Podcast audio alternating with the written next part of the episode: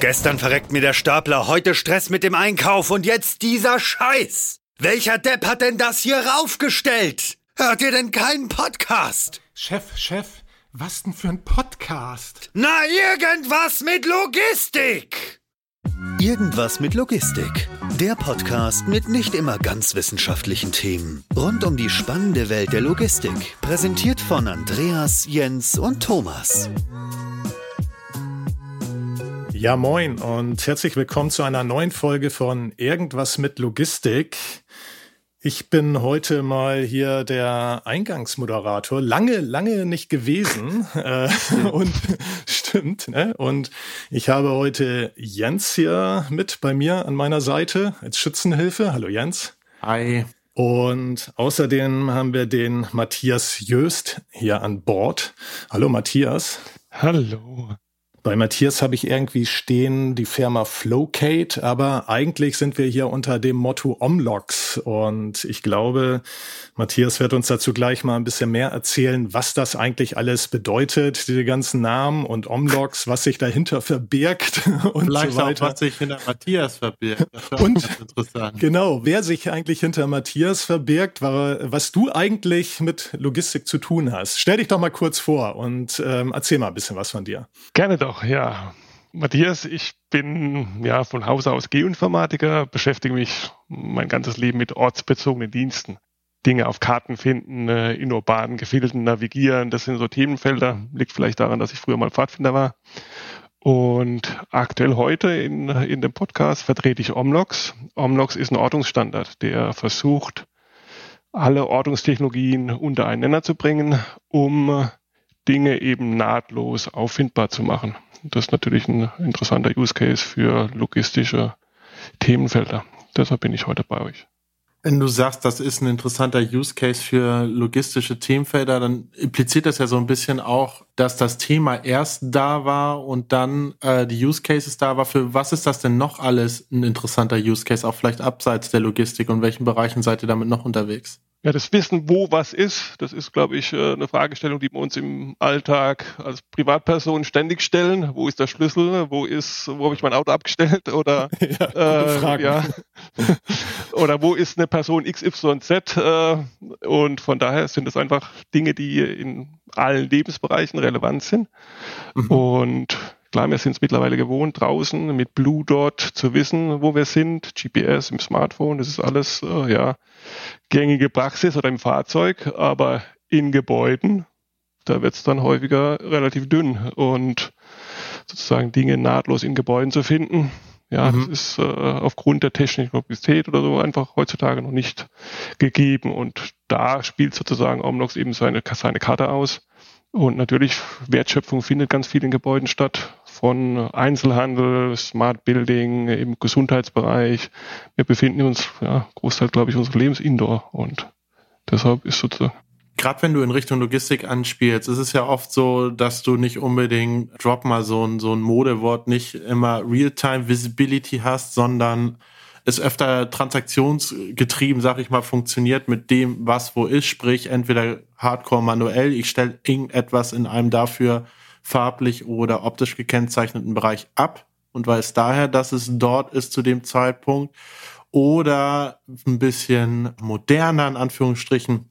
Ich arbeite mit Scanpunkten, mit Informationspunkten, mit Fotos, mit Kameras und so weiter und so fort und weiß dann, okay, zu diesem Zeitpunkt war es an dem Ort, in zehn Minuten später war es dann an dem Ort, was dazwischen passiert ist auf dem Transportweg.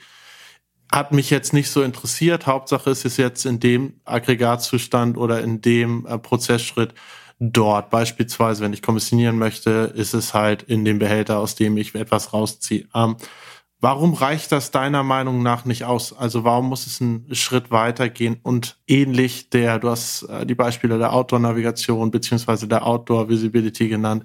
Warum muss es eigentlich aus deiner Sicht einen Schritt weitergehen und der Status quo ist nicht ausreichend?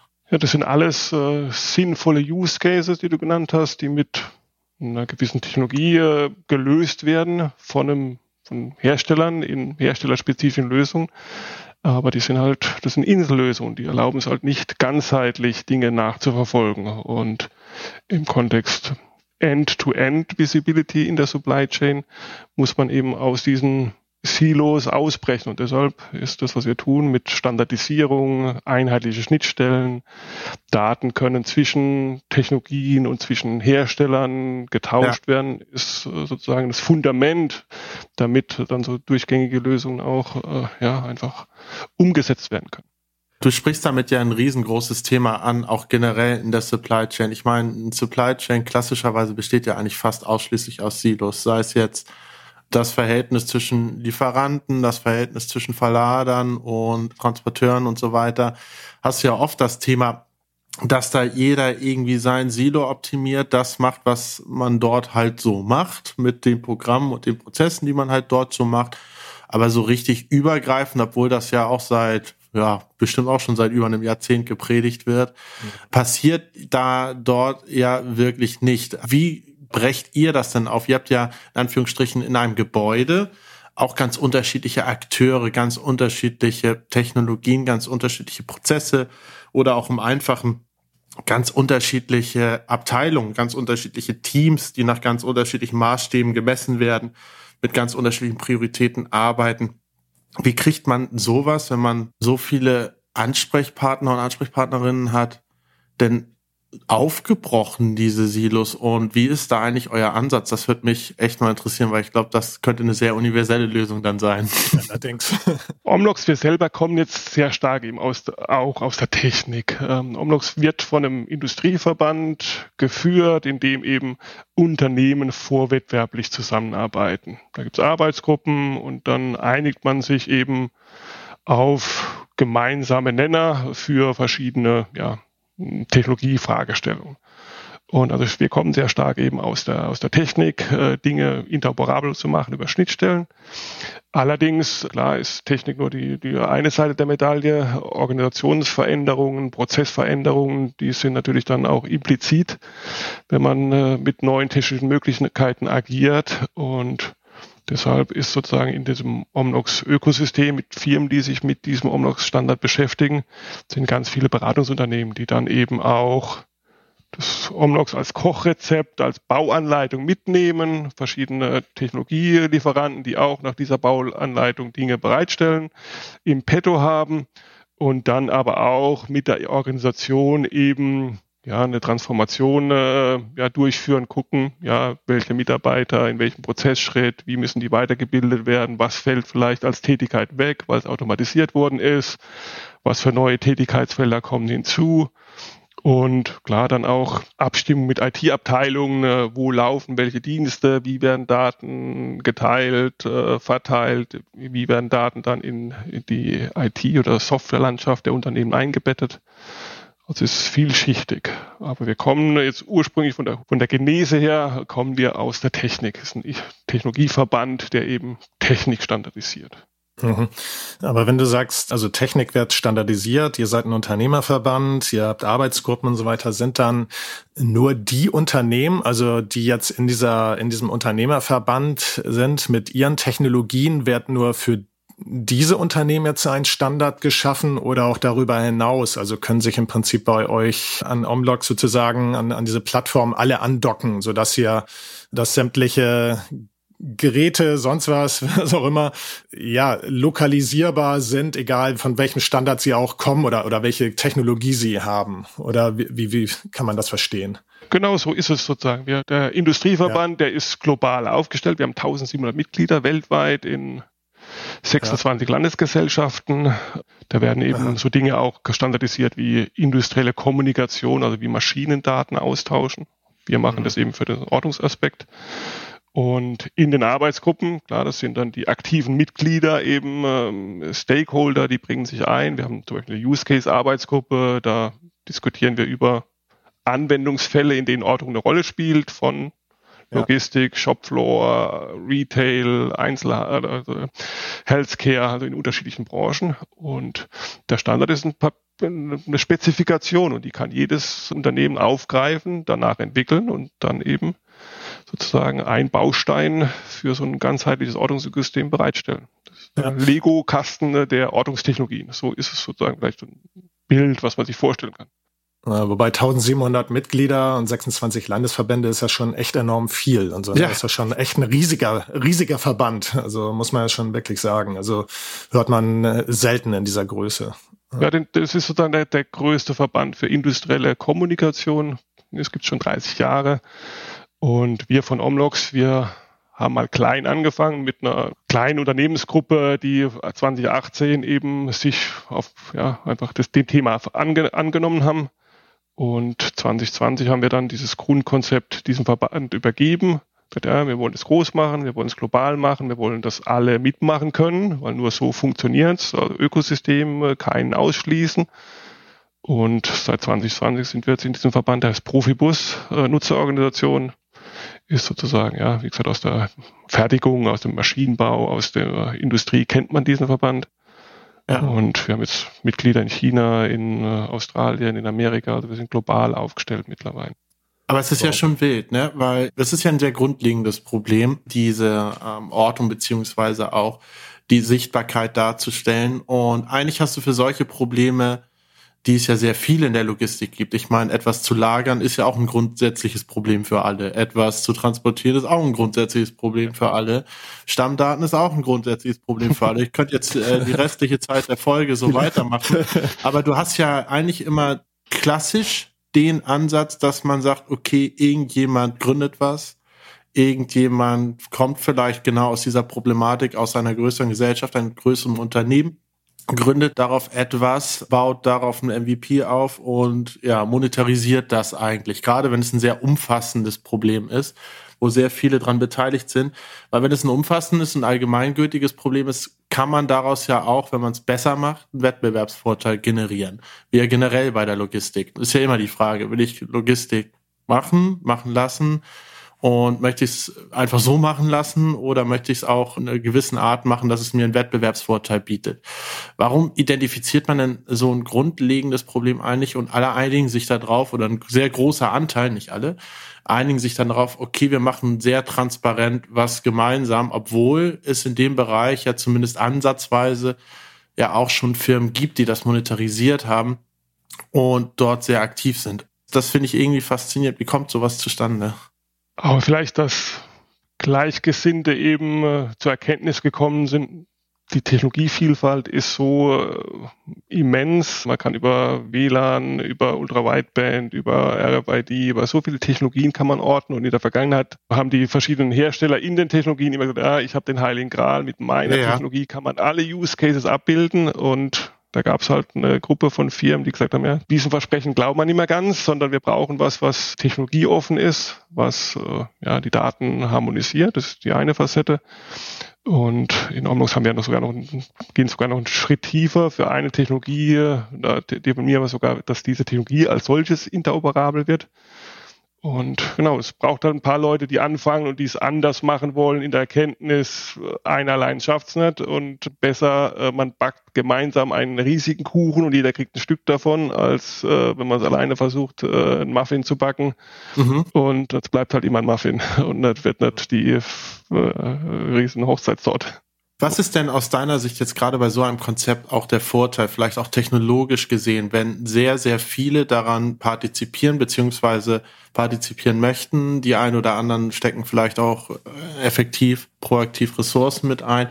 Im Vergleich zu einer Lösung, die wirklich auf dem freien Markt, sag ich mal, heraus bei einem Startup, beim Unternehmen technologisch gegründet wurde. Was sind vielleicht die Unterschiede bei einer Lösung, wie ihr sie bietet? Im Vergleich dazu und was sind dann da vielleicht dann auch daraus resultierende Vorteile?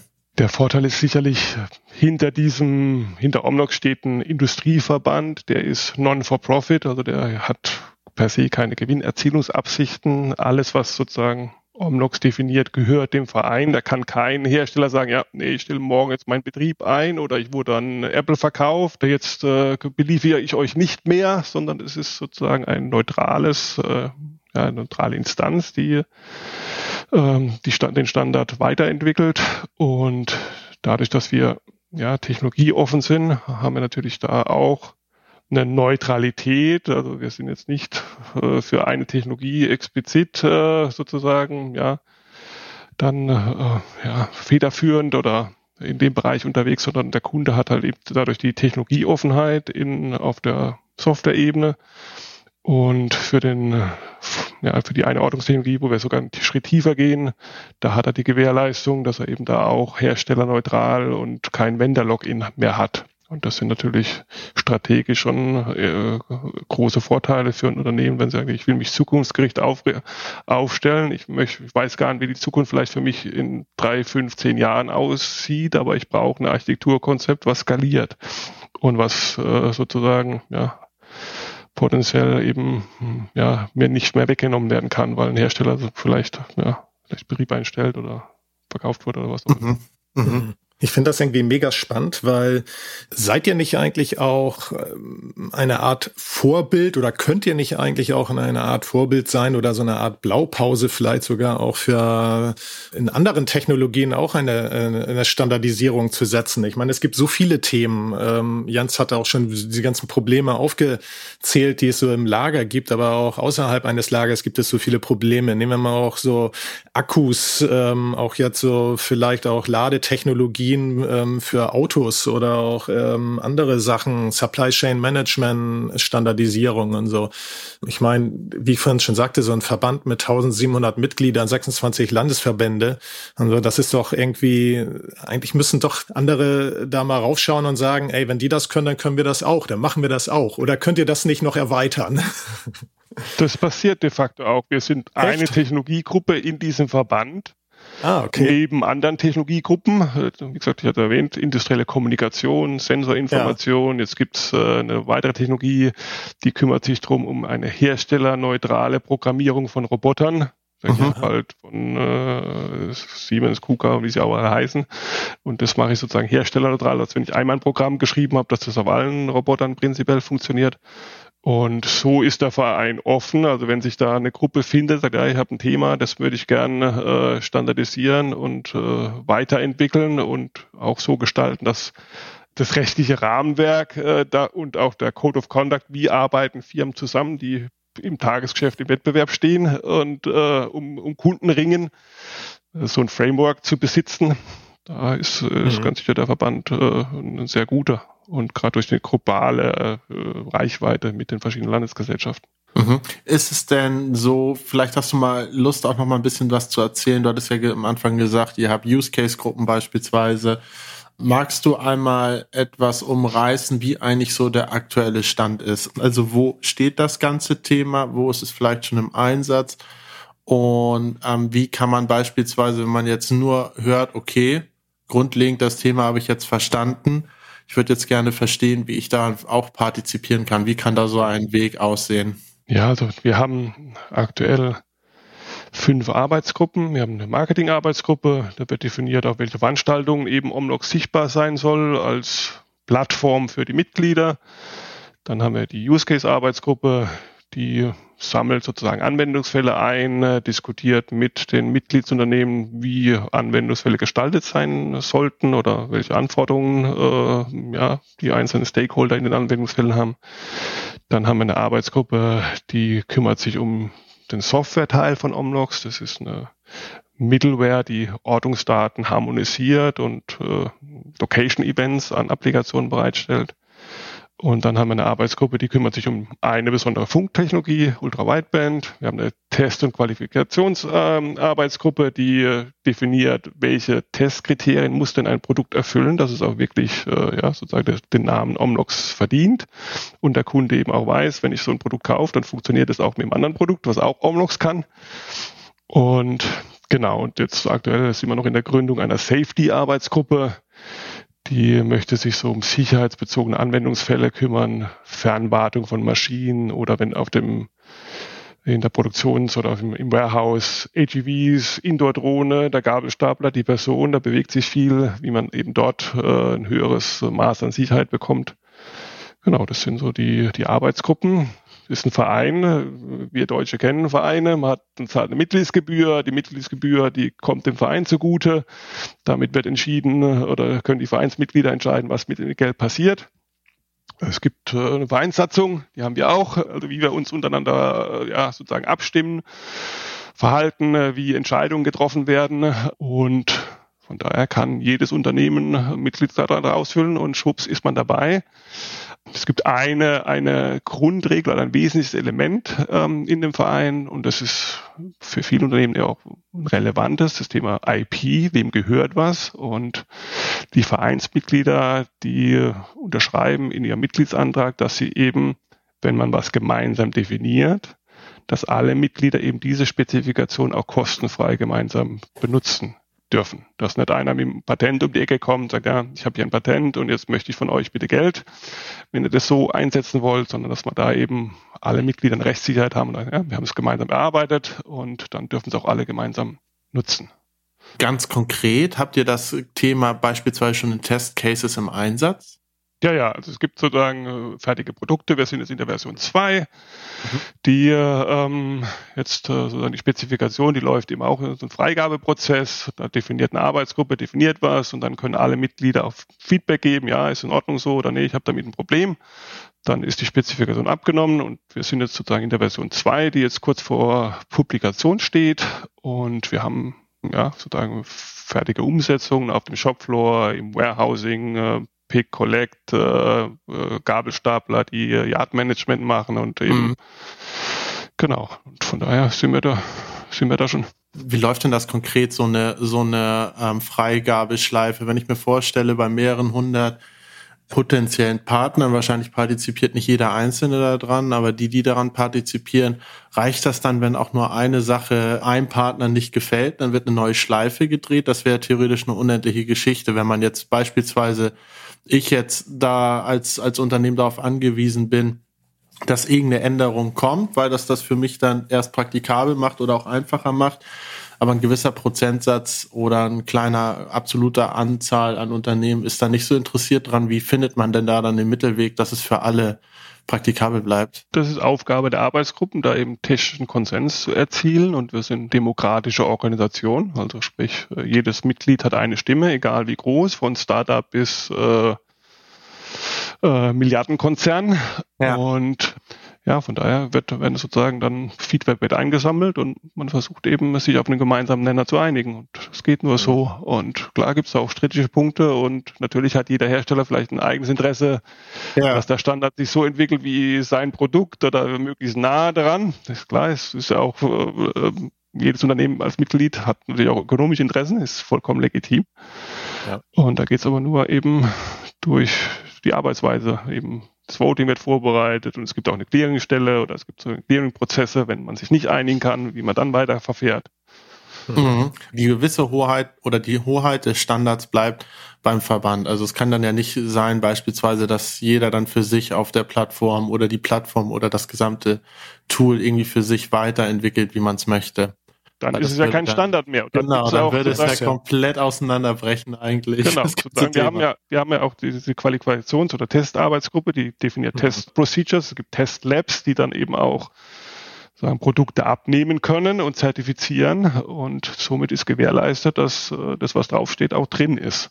Mhm. Äh, weil sonst, äh, klar, wenn man was verspricht und dann sind die Kunden enttäuscht und es funktioniert nicht, das wäre natürlich dann kontraproduktiv. Gibt es denn auch dort bestimmte Bereiche, wo ihr besonders Interesse dran hättet, beispielsweise, dass zukünftig neue Partner dazu kommen, weil bestimmte Testcases oder Szenarien oder auch gewisse Technologien, wo Know-how vorhanden sein könnte bei speziellen Partnern, euch sehr viel weiterbringen würden und euch äh, das ganze Thema noch deutlich interessanter werden würde. Gibt es da so ein paar Blindspots, wo aktuell noch ein bisschen mehr Know-how von außen gut wäre?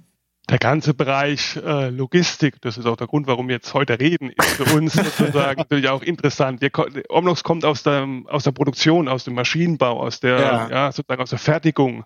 Und wir können Dinge nahtlos orten. Wir haben Intralogistik, ganz viele Use Cases. Wir haben ja. natürlich auch dann, wenn man die Kette weiterschließt.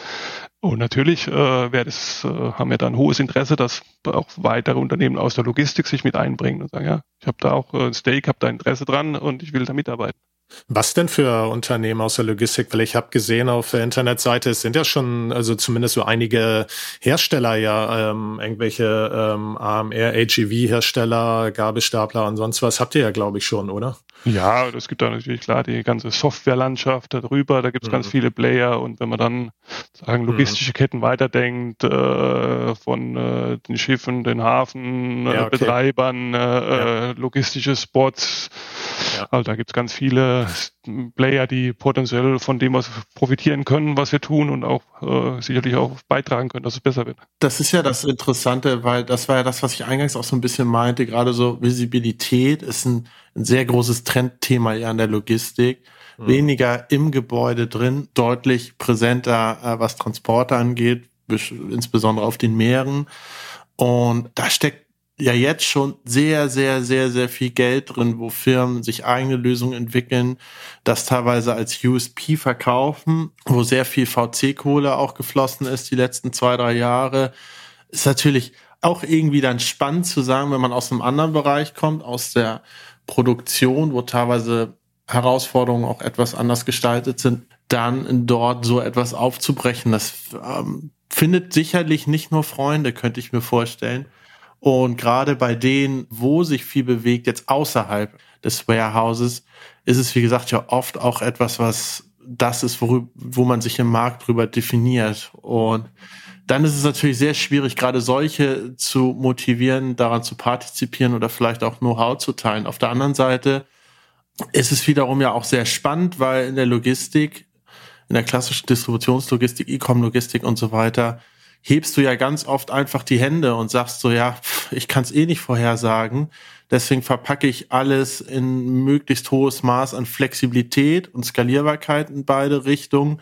Dann spare ich mir alles immer genau wissen zu müssen, weil dann halte ich mir einfach und erkauft mir einfach eine gewisse Reaktionsfreudigkeit und Fähigkeit und entgehe sozusagen damit dem grundsätzlichen Problem, dass ich gar nicht alles immer wissen kann und weiß, weil du natürlich andere Prozesse hast und auch eine andere ja, Quelle-Senke-Beziehung als in der klassischen Produktion.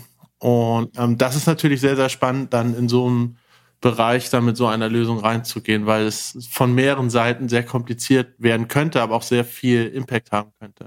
Vor allem ja. kann ich mir ergänzend dazu auch noch vorstellen, auch gerade was die ganzen, diesen ganzen Dienstleistersektor angeht, wenn wir darum ähm, gerade fragten, wer, wer fehlt denn noch und so. Und was du sagtest auch gerade so Schifffahrtbereich und so weiter. Also die ganzen ähm, äh, Dienstleister aus dem Schifffahrtsbereich, äh, Spediteure, wie sie alle heißen, Transporteure und so weiter das zählt da ja auch mit rein, was Jens sagte und so, dass ähm, die sich ja auch schon seit Ewigkeiten eigentlich schwer damit tun, auch Daten auszutauschen, auch äh, Stichwort Supply Chain Management, wo es ja darum geht, Daten auszutauschen, Visibility ähm, herzustellen und so weiter. Und da könnte ich mir doch auch vorstellen, dass das ja, äh, also da wahrscheinlich sind es eben auch diese Akteure, die bei euch fehlen, oder oder wie ist da so die Lage bei euch? Ja, sozusagen Omlox ist disruptiv, weil es eben mhm. ja vertikale Silos aufbricht. Äh, mhm. Es wird modularer und Firmen können sich natürlich dann auch dadurch besser differenzieren. Das ist eine Firma, die früher alles gemacht hat, von äh, Supply Chain Control Tower, Betrieb, mhm. irgendwelche Tracker äh, bis vielleicht sogar ja die die Execution.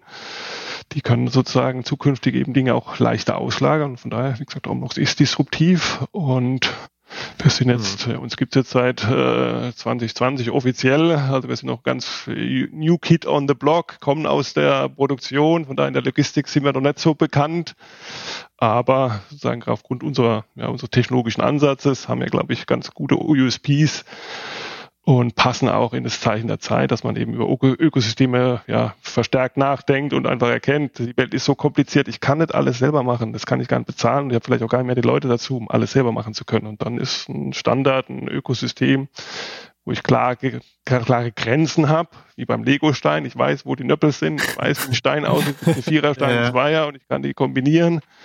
Ist dann, damit kann ich dann halt doch flexiblere Dinge bauen oder zusammenstellen. Hast du vielleicht Lust, mal eine kleine Herausforderung anzunehmen und zu versuchen, in einem Satz darzustellen, was sich eigentlich verändert, wenn man diesen Standard anwendet im Vergleich zu vorher, vielleicht speziell ja. in der Logistik? Ja. Was ist der Punkt, der sich dort dann wirklich zum Positiven verändert? Weil, wie gesagt, ähm, das eine ist ja, ich habe die Möglichkeit, ich sehe alles. Jetzt mal stumpf gesagt. Ich sehe auf einmal alles. Was ich daraus jetzt machen kann, steht ja auf einem anderen Blatt Papier. Was ist da aus eurer Sicht so der große Faktor, der einem dann am Ende dadurch weiterhilft? Ja, alle reden in der Logistik immer von End-to-End-Transparenz. Und man sieht, stellt fest, der End-to-End wird halt dann häufiger dann doch sehr kurz gedacht, hört dann an Gebäudengrenzen auf, ins Lager kann ich nicht reingucken oder in die Produktion und mit Omnox kann ich von dem ersten Vorprodukt bis zum finalen Produkt, bis zum Kunden und bis zur Entsorgung kann ich eine komplette Nachvollziehbarkeit, eine räumliche Nachvollziehbarkeit umsetzen und es hat natürlich enormen Impact auf Nachhaltigkeit, Ressourcenverbrauch. Äh, von daher hat Omlox da ganz sicher einen hohen Wertbeitrag für die Zukunft. Wie genau würde denn so ein Use Case aussehen? Also für mich ist das ähm, auf der einen Seite nachvollziehbar, was du sagst, auf der anderen Seite ist das noch nicht griffig genug für mich, ja. wo ich sage, äh, ja, wie passiert das denn? Also wie, also ich weiß, Ortungssysteme, es gibt verschiedene Ortungssysteme, man über, ähm, wenn so ein Paket, wenn ich jetzt irgendwo was äh, bestelle, Stelle, dann über Barcode-Scannung oder was auch immer für Art von Scannung und so weiter wird etwas geortet. Dann ähm, klar, dann wird mir das vielleicht auch mitgeteilt und dann gibt's vielleicht eben unterschiedliche Ortungssysteme und so. Aber wie sieht das trotzdem so in der konkret aus und so? Gibt es da einen klaren äh, Anwendungsfall bereits, aus dem du mal plastisch sozusagen pragmatisch äh, berichten kannst und so, dass man sich da das noch ja. mal ein bisschen, äh, dass sich der Nebel sozusagen so ein bisschen mehr lichtet. Ja, üblicherweise fangen Kunden mit einem Use Case an. Sagen, ich habe hier ja. ein Problem. Und die Omlox ist ja eine Blaupause, so eine Kiste von Lego-Steinen. Da nehme ich mir zwei raus, weil hier habe ich ein Problem, ich brauche jetzt zwei Steine, die übereinander passen. Ich brauche einen Use Case im Warehouse zum Beispiel. Ich, ich habe eine chaotische Lagerhaltung und ich muss wissen, wo meine Pakete sind, weil ich sonst äh, bei dem Versand potenziell ein Paket vergessen habe oder eben die Lagermitarbeiter sich einen Wolf suchen, weil sie ihre Pakete nicht finden. Und dann kann ich mit Omnox eben Ortungssystem nehmen, Handheld-Scanner, eine Software-Applikation aus den Modulen, also aus den drei Lego-Steinen, die stecke ich zusammen und dann habe ich plötzlich eine Lagerlösung, die ähm, über Scan und Locate dann genau weiß, wo zum Beispiel ein Lagermitarbeiter welches Paket gerade zwischengelagert hat oder abgestellt hat. Ich könnte mir auch vorstellen, dass es sehr, sehr interessant ist bei Sachen, wo du, wenn du gewisse Aggregatzustände oder Umgebungsthematik äh, nicht einhältst, es zu Problemen kommt, wie und sehr hochpreisig sind, beispielsweise Medikamente oder auch im Bereich ja, hochpreisiger Elektrogeräte beispielsweise auch. Ähm, das löst du ja oft dadurch, dass du ähm, einen Lücken oder einen relativ lückenlosen Sicherheitsbereich schaffst und so weiter und so fort. Aber das cuttet natürlich viel Flexibilität aus dem Prozess und auch viel Durchsatzvermögen. Und auf der anderen Seite hast du ja gerade sowas auch mit Sicherheitsbereichen, Regulatorien, die man dann auch mit reinnehmen kann. Zum Beispiel, klassisches Beispiel, äh, bekannter Versender, ja, für Luftfracht. Ähm, wenn du so und so dein Lager aufbaust, die und die Sicherheitsstandards, die und die Sicherheitsstandards für den Karton, das Paket, die Tüte, ja einhalten kannst, dann hast du die Möglichkeit, den Prozess deutlich zu verschlanken. Und das wäre natürlich nochmal ganz anders möglich, wenn man es nicht durch räumliche harte Grenzen irgendwie erzwingt, sondern wirklich durch eine lückenlose Identifikation, was eigentlich damit passiert ist. Das könnte ich mir vorstellen, dass es auch rein genau. finanziell ein sehr, sehr einfacher Use Case dann sich auch darstellen würde, wenn man darüber gehen könnte. Genau, und äh, wie gesagt, die, die Firmen, die jetzt mit Omlox einsteigen, die fangen mit einem Use Case an, in einem Lager, in einem Bereich, aber die haben das Architekturprinzip. Und dann, ich habe äh, meine Lego-Platte, jetzt fange ich mit zwei Steinen an und jetzt baue, dann baue ich halt äh, im nächsten Lager, da habe ich vielleicht einen anderen Technologielieferanten oder ein anderes Setup mit einem anderen Use Case an. Aber dadurch, dass das Lego-Steine sind, die Daten sind standardisiert, äh, die Schnittstellen in die Applikationslandschaften sind einheitlich und somit sozusagen wird dann das Bild schrittweise komplett. Ich habe mal bei einer Vorstellung von einer Softwarefirma die Sprüche gehört, die Applikation gibt es in Deep Code, Low Code und No Code. Wenn du jetzt die ganze Zeit von Lego-Steinen sprichst und Modulen, wie viel Know-how muss eine Firma denn, um es einzusetzen, die Basis am Ende des Tages eigentlich mitbringen selber? Also brauche ich dann, auch wenn es standardisiert und in Anführungsstrichen einfache Module sind, trotzdem eine sehr hohe äh, Dichte an IT-Software-Know-how oder ist es relativ stupide? Also Omnox ist modern von der Konzeption. Es sind einfache REST-APIs, standardisierte ja. Datenformate im JSON. Also jeder Entwickler kann das sehr schnell integrieren und es gibt Low-Code-Plattformen, die können schon mit Omnox-basierten da Daten arbeiten, sprich, da habe ich die Schnittstelle schon built-in. Das ist ja auch genau das Zielbild, dass wir immer mehr Software-Systeme haben, die eben auch Omnox-Daten einfach standardmäßig verarbeiten können. Und dann habe ich auch keine Software-Integration mehr, sondern ist standardisierte Schnittstelle wie ein USB-Adapter, den bringt halt viele Produkte mit und da weiß ich, kann laden über USB, genau das ist das Zielbild, auf das wir hinarbeiten dass sozusagen auch in der Softwarelandschaft dann eben Omnox noch stärker ankommt. Mhm. Und dann ist es Plug and Play. Und bis mhm. dahin hat man häufiger eben entweder mal eine IT-Abteilung, die bisschen halt äh, was von Schnittstellen versteht oder Systemintegratoren, die eben mit Omnox arbeiten, dann helfen, die Lego-Bausteine dann zusammenzustecken. Mhm. Magst du vielleicht noch ein bisschen, wir haben ja jetzt viel über den Status Quo gesprochen, wo ihr herkommt, auch aus welchem Bereichen, äh, beziehungsweise in welchen Bereichen das Thema schon präsenter ist als beispielsweise in der Logistik. Aber wenn du dir jetzt mal vorstellst, was so die nächste, die nächsten Steps auf der Roadmap sind, die ihr euch wünscht, die ihr euch vorstellen könnt, wie lässt sich das so zeitlich einordnen? Also was wären so die nächsten großen Schritte und wann kann man vielleicht bei so einem Projekt auch davon ausgehen, dass sowas den Switch macht von einem, sag ich mal, MVP-Projekt hin zu wirklich einem Standard? Kann man das irgendwie messbar machen, ab wie viel einsetzen oder was für ein Zeitraum sowas dann wirklich auch ein Standard ist? Ich würde schon sagen, dass wir schon global schon anerkannt sind als der Ortungsstandard. Es gibt niemand, der das äh, sozusagen in diesem Umfeld aktiv ist, äh, wie wir.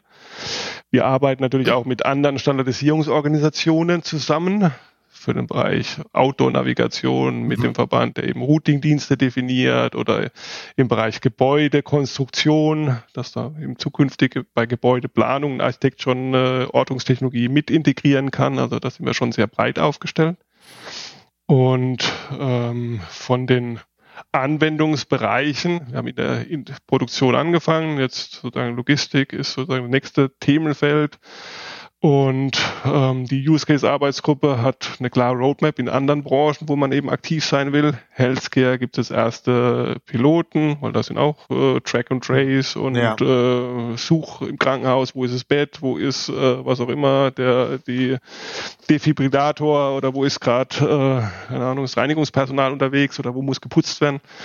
Sprich, äh, da gibt's in vielen anderen Branchen eben ähnlich gelagerte Anwendungsfälle und deshalb Healthcare ist die nächste Branche, dann kommt Retail, Smart Building und wir gehen das sozusagen schrittweise in den verschiedenen Branchen äh, ja, auf ja, Werbetour, sagen ja, uns gibt's. Schaut euch doch mal an, was wir können und ja. macht mit, wenn es für euch ein Mehrwert ist und äh, adaptiert, wenn es äh, für euch dann eben Kosten erspart und euch zukunftsfähig aufstellt.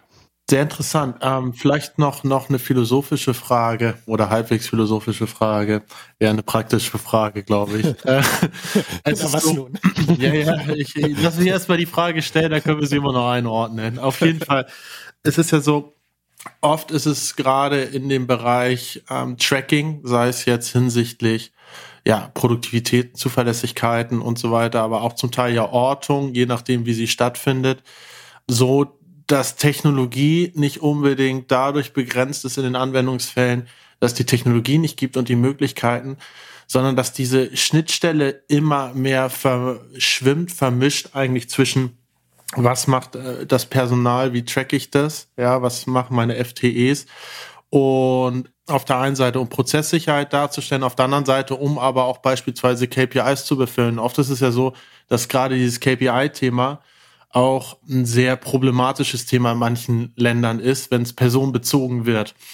Und ähm, ich stelle mir vor, dass das auch beim Thema Ortung und lückenlose Ortung und so weiter, je nachdem, wie ein Unternehmen aufgestellt ist, wie dort auch die internen Prozesse sind, das in manchen Ländern auch problematisch werden könnte. Ist es dann auch so, dass ein Verband wie ihr gegenseitig dann von Erfahrungswerten, wie man das rechtskonform beispielsweise einsetzt, profitiert? Also, dass man sich dann nicht nur die technische Basis holt, sondern auch verstehen kann, okay, in diesen Grenzen ist es möglich, es einzusetzen und in diesen Grenzen darf ich es dann auch einsetzen.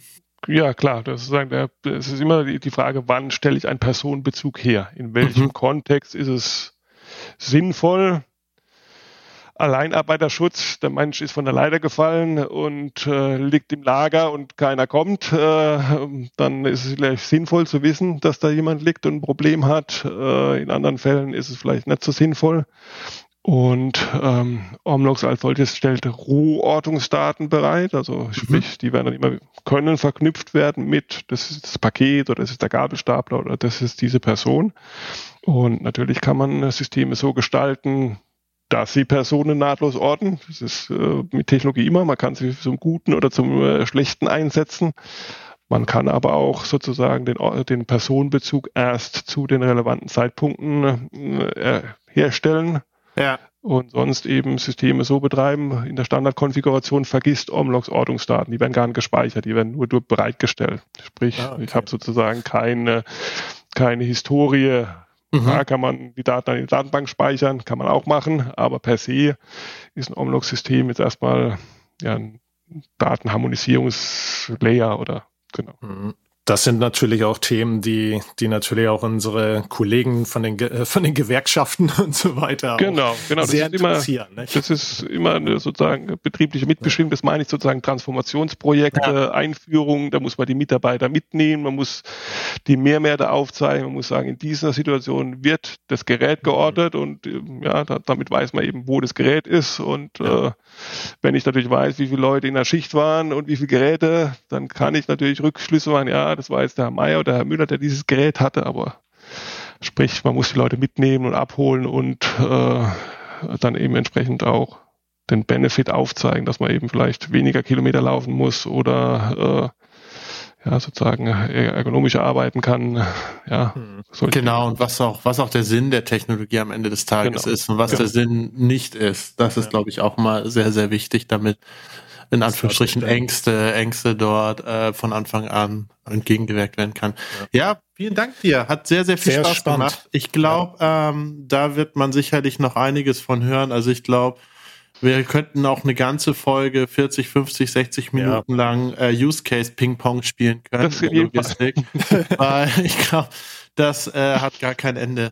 Äh, vielleicht, äh, vielleicht setzt man da noch mal auf, um dann auch wirklich noch mal da in die Tiefe reinzugehen, reinzugehen. Aber oh, genau. Ich glaube, glaub, niemand hört sich 40 Minuten Name-Dropping von Prozessen an. Ich glaube nicht, aber es wäre möglich. Es wäre möglich. Ja, ja man kann sozusagen man trifft uns ja auf Veranstaltungen, jetzt auf der Logimat werden wir sein, wir sind auf der Hannover Messe, ja. wir haben eine Webseite, omlox.com, kann man gucken, ja. sich sozusagen, ja. ist ein Verein, jeder kann mitmachen, wie beim Sportclub und ja, da gibt es aktive Mitglieder, weniger aktive, auch da normalste auf der Welt. genau. Heimblock. Alles dabei. Alles nee, dabei. sehr schön. Danke dir und ich hoffe, die Zuhörer und Zuhörerinnen hatten auch Spaß. Bis zum nächsten Mal. Tschüss. Danke. Tschüss. Ciao. Ciao.